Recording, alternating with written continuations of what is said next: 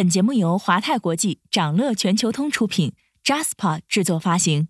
欢迎收听掌乐全球通早间资讯播客节目《掌乐早知道》。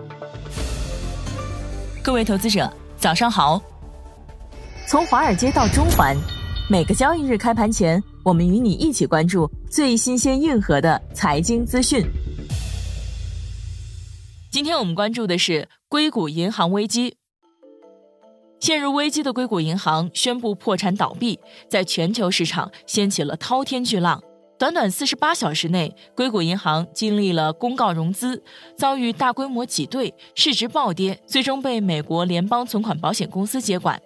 而各方纷纷出手救市，比如就在昨天下午，英国出手赶在开盘前促成了收购交易，汇丰宣布以一英镑的价格收购硅谷银行的英国子公司。而上周末，美国监管机构也决定出手干预，给银行提供紧急抵押贷款。储户从当地时间本周一开始可以支取所有资金，至少硅谷银行的储户是安全了。继硅谷银行倒闭后，风险正在向美国的多家银行蔓延。比如和硅谷银行一样，总部位于加州的第一共和银行，上周同样遭到挤兑，盘前跌幅不断扩大，截至收盘，股价报三十一点二元。而 Silvergate 和 Signature 两家银行也相继倒闭，让市场充满了恐慌情绪。目前有媒体统计，除了这三家银行之外，美国还有多家银行存在着和硅谷银行类似的风险。对于这场波及全球银行业的金融风暴，我们最近会持续关注相关进展。今天我们先从事件始末开始聊起，比如硅谷银行为什么突然暴雷，背后存在哪些隐患？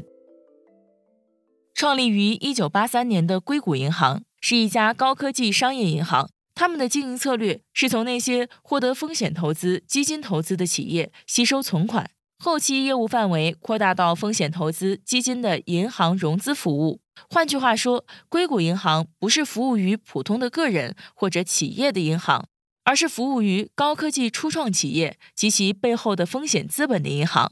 在疫情期间的科技股牛市中，硅谷银行把九百一十亿美元的存款投资在美国国债等长期债券。这些债券原本是非常安全的，但是之后为了抑制通胀，美联储接连暴力加息，美债收益率一路上行，硅谷银行手里的债券大幅贬值，亏损严重。为实现亏损，显著减少了银行业的权益资本。更糟糕的是，在美国风险投资支持的科技和生命科学公司中，有一半是硅谷银行的客户。伴随着美国宏观经济环境恶化，风投融资放缓，许多初创企业出现资金枯竭。市场担心的是，科技泡沫的破灭恐怕会传导到美国的整个金融体系，然后本世纪初的互联网泡沫破裂，甚至金融危机将会重演。硅谷银行 CEO 侧面印证了这个担忧。他说，客户的烧钱量一直很大，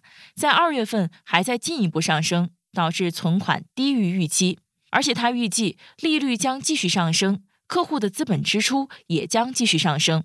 分析师指出，硅谷银行的流动性危机把投资者吓坏了，因为硅谷银行一直是科技和生命科学初创公司中最受欢迎的金融机构之一。富国银行则表态说，硅谷银行的问题似乎是由缺乏投资多样化造成的。更高的利率、对经济衰退的担忧以及 IPO 市场的冷清，这些因素使得初创公司更难筹集资金。而其实，在上周三，穆迪就下调了硅谷银行的信用评级，理由是他们的资金和盈利能力在短期内发生了重大变化。硅谷银行面临的流动性危机，如果你熟悉2008年的金融危机，会发现他们拿到的是和当时遭遇挤兑的北岩银行、哈里法克斯银行等大型商业银行一样的剧本。总结来说，就是将储户的短期存款，也就是一笔随时可以被提走的钱，投资于长期债券和美国国债，也就是一笔流动性较差的钱。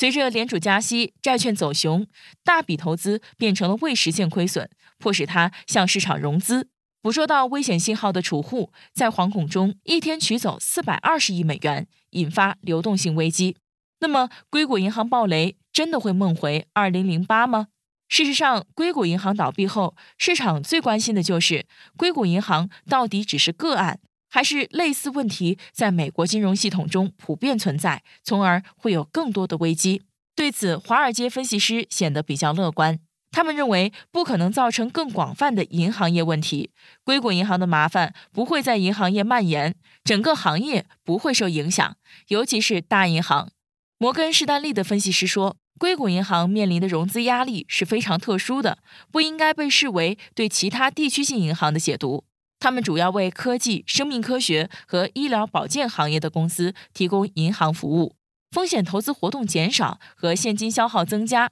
是硅谷银行的客户面临的特殊压力。他们认为，硅谷银行有足够的流动性应对跟风险投资客户烧钱相关的存款外流。关于美联储出手救市，其实无论是一九九七年的韩国，还是二零零八年的次贷危机，监管部门救还是不救，都是关键的变量。美联储担忧的是类似零八年的情况，就是市场缺乏流动性，导致机构恐慌性卖出金融资产，用来换取流动性。在吸取了次贷危机的教训之后，这次美国监管机构加班加点，美联储呵护流动性，避免金融机构被未实现损益压垮。